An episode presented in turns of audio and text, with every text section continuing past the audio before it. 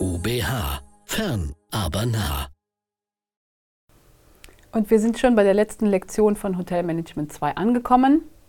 Diese befasst sich mit der integrierten Personaleinsatzplanung in Hotellerie und Gastronomie. Faktoren der integrierten Personaleinsatzplanung. Was wird hier integriert? Genau geschaut, wie der Arbeitnehmer, der einzelne Mitarbeiter in der Abteilung integriert arbeitet und diese Abteilung dann integriert wird in die gesamte Organisation. Hier werden also Stellen auch verzahnt miteinander. Dem folgt dann Schritte der Arbeitsablaufanalyse in der Zielsetzung dieser Lektion und die Beschreibung verschiedener Stellenkategorien bei der Arbeitsplatzbesetzung. Und zum Schluss gehen wir noch auf die Möglichkeiten flexiblerer Arbeitszeitgestaltungen ein. Die Fakten der Arbeitsmarktlage sind niederschmetternd, legt man hier die Zahlen der Bundesagentur für Arbeit zugrunde. Bis 2015 werden ca. 3 Millionen Arbeitskräfte fehlen, bis 2030 sogar 5 Millionen und davon 4 Millionen in der Dienstleistungsbranche. Das ist erschreckend, besonders für die Gastronomie, deren Aussichten noch schlechter sind als in der Hotellerie.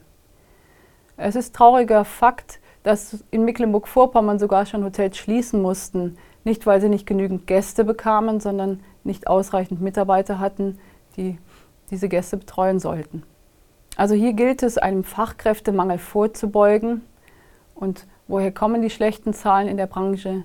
Sicherlich auch durch schlechte Arbeitszeiten, die sehr früh am Morgen beginnen oder die Nacht durch gelten, aber auch Arbeitszeiten zu Weihnachten, an den Wochenenden, was viele gerade junge Menschen abschreckt. Und nicht zu vergessen, man verdient auch nicht besonders gut in dieser Branche, aber man hat einen wunderbaren Arbeitsplatz, Abwechslungsreichtum und hat Kontakt mit anderen Kulturen, was, denke ich, manche Defizite ausgleichen kann. Die integrierte Personaleinsatzplanung, die kombiniert verschiedene Module, verschiedene Instrumente, zum Beispiel Arbeitsvereinfachungen. Immer wieder zu gucken, welches technische Gerät hilft den Mitarbeitern, Arbeitsleistungen oder Arbeitsvolumen in einer schnelleren, effizienteren Art und Weise vollziehen zu können. Ich habe ein gutes Beispiel gehabt. Es gab immer traditionell dieselben Reinigungsmittel für die Glas- und Fensterreinigung. Es gab da ein, ein Fensterputzmittel und einen Lederlappen und hinterher wurde mit Zeitungspapier gereinigt. Und dann kam doch ein Mitarbeiter, der sagte, er hat einen wunderbaren Lappen aus Mikrofaser gefunden, wo es dann nur noch zwei Arbeitsschritte gab. Und das war dann eine Arbeitsvereinfachung für alle Mitarbeiter, die mit Glasflächen zu tun hatten, die tatsächlich auch viel Zeit eingespart hat. Arbeitsüberwachung.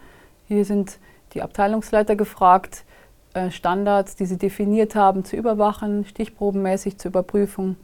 Leistungsstandards zu setzen, diese auch abzubilden in Checklisten, in To-Do-Listen, die Mitarbeiter an die Hand bekommen, nach denen sie ihre Arbeitsleistung selbst kontrollieren und selbst bemessen können.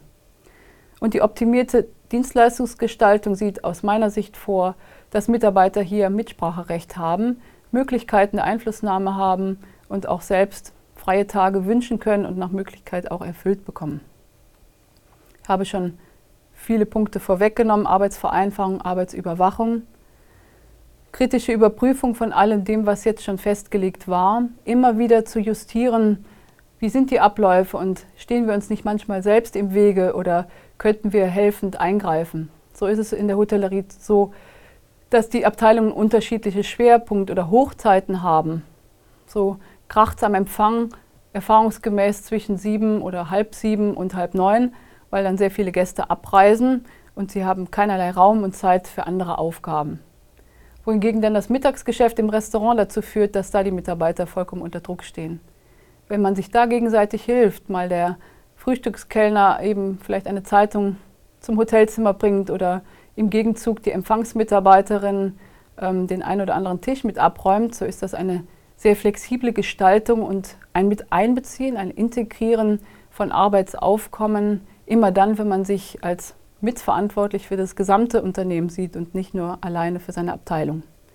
Das sind Verbesserungsmöglichkeiten.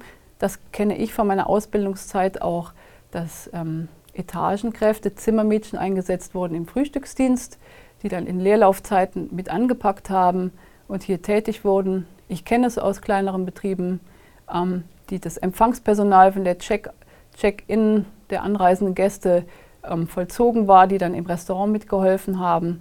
Und hier helfen sich Mitarbeiter untereinander, hier übernehmen sie auch Verantwortung und das funktioniert ganz gut. Leistungsstandards zu bemessen, aufgeteilt nach Zeit, Kosten, Qualität und Quantität, müssen mess messbar sein und werden, wie gesagt, in Checklisten auch vorgelegt. Das ist ähm, ein gutes Arbeitsinstrument für alle, auch besonders die neu anfangen, um genau zu schauen, habe ich das schon erledigt und auf was wird noch Wert gelegt. Das wird auf den Zimmern so gehandhabt, das wird auch am Empfang so gehandhabt. Da gibt es sogenannte Manuals oder Handbücher, in denen Arbeitsprozesse, Arbeitsschritte genau definiert und beschrieben werden. Und daran können Mitarbeiter ihre Prozesse auch selbst kontrollieren. Es wird immer dann erschwert, wenn besondere Situationen eintreffen, die nahezu jeden Tag gängige Praxis sind. Ich erinnere mich gern an eine saudische Prinzessin, die in unserem Haus damals wohnte und gleich ihr ganzes Gefolge mitbrachte, die mit 20 Zimmerbelegungen dann den Zimmermädchen das Leben etwas schwerer machte, weil, wie gesagt, diese Standards, die damals definiert waren, das Kissen ist so und so aufgeschüttelt und der Mülleimer steht an dieser Position und der Stuhl sollte so ausgerichtet sein, einfach gar nicht mehr möglich waren, weil einfach die Einrichtungsgegenstände über Wochen hinweg ganz zum Teil auch andere Funktionen einnahmen. So war es normal und damit waren solche Standard- und Checklisten einfach überflüssig geworden. Dennoch war das eine sehr spannende Zeit mit sehr vielen guten Gesprächen, mit sehr viel ähm, interkulturellem äh, Verständnis füreinander und ähm, ich glaube, dass die Freude daran überwogen hat, der Mehrarbeit, die damit auch auf das Hotel zukam.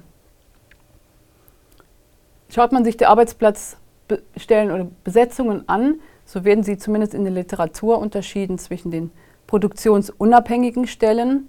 Das sind die, die gar nichts damit zu tun haben, mit der direkten Dienstleistung, die in einem Hotel oder in einem gastronomischen Betrieb erbracht werden.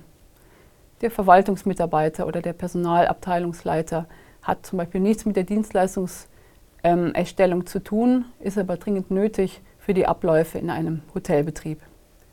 Die produktionsbezogenen Stellen, das sind schon sogenannte Zulieferer, das ist zum Beispiel die Wäschebeschließerin, die nicht aktiv oder nicht wirklich eine Interaktion mit dem Kunden hat, aber Dienstleistungen oder Leistungen bereitstellt. Und die direkten Produktionsstellen, der Kellner, der das Essen direkt zum Gast bringt, der Empfangsmitarbeiter, der direkt eine Rechnung erstellt für den Kunden. Das sind direkte Produktionsstellen.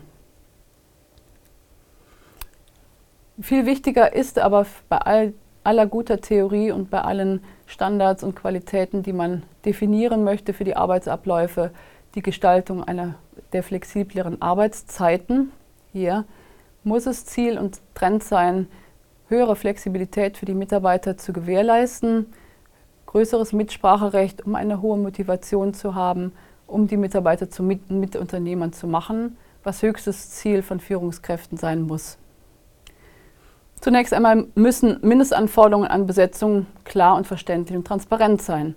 Und deswegen ist auch in jedem Dienstplan in der Hotellerie immer eine Spalte freigelassen dafür für Belegungszahlen für An- und Abreisen am Empfang zum Beispiel oder für Hausgäste und ähm, Vorreservierungen im Restaurant oder für Bleibe- und Abreisegäste auf der Etage. Das sind Zahlen, die werden vorab schon abgegeben.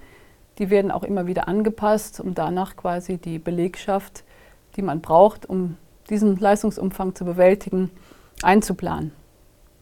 Und da kann man, wenn man den Mitarbeitern viel Freiheit gibt, auch erkennen, dass da kein Mitarbeiter so unvernünftig ist und sagt, da müssen alle frei haben, weil an dem Tag ist so ein, ist vielleicht der erste Weihnachtsfeiertag oder Neujahr, da darf niemand arbeiten, sondern die Mitarbeiter übernehmen die Verantwortung und sagen, wir müssen diese und jene Schicht unbedingt doppelt besetzt haben und dann finden die sich schon. Das ist die Erfahrung, die ich gemacht habe. Da geht es darum, Freiheit zu gewähren und damit zu, zu motivieren. Ich möchte hier zusammenfassen, dass die Branche auf große Probleme zugeht, wenn sie hier nicht den Mitarbeiter auch in den Mittelpunkt rückt, über Mitarbeiterzufriedenheit Kundenzufriedenheit generiert und hier Dienstpläne so gestaltet, Arbeitszeiten auch flexibel hält und Mitsprache einfach ermöglicht. Mitarbeiter mit einzubeziehen, ist da ein Punkt, der möglich ist. Das bedeutet aber, dass sich in den Hierarchien oder auch im hierarchischen Denken etwas ändern muss. Zukünftig müssen besonders in, in manchen Regionen auch außerhalb der Großstädte müssen nicht nur Kunden beworben werden, sondern auch Mitarbeiter. Und wenn die Hoteliers das jetzt schon begreifen, dann tun sie gut daran. Ich kann nur mitgeben, dass die Branche sich grundsätzlich zu schlecht verkauft, dass die Branche in der Außenwahrnehmung immer wieder defizitär gesehen wird, weil sie schlechte Arbeitszeiten hat, weil sie unregelmäßiges Leben mit sich bringt. Aber die Schönheit dieses Berufes, der Umgang mit fremden Kulturen, ein abwechslungsreiches tägliches ähm, ja, Ausleben oder, oder Erarbeiten von, von Aufgaben, alles das wird eben nicht wirklich vermarktet und wird nicht gesehen. Meine Aufforderung an den Verband, tun Sie hier doch bitte was für unsere gute Branche. Das war's, Hotellerie. Ich habe schon ein paar abschließende Worte erwähnt. Ich verabschiede mich hier von Ihnen. Hat mir viel Freude gemacht und ich hoffe, Sie können ein wenig Begeisterung mitnehmen in Ihr Studium. Ich wünsche Ihnen viel Glück und ja, Glück auf für die Zukunft und kommen Sie in die Hotellerie. Ich sage Ihnen, das macht richtig Spaß.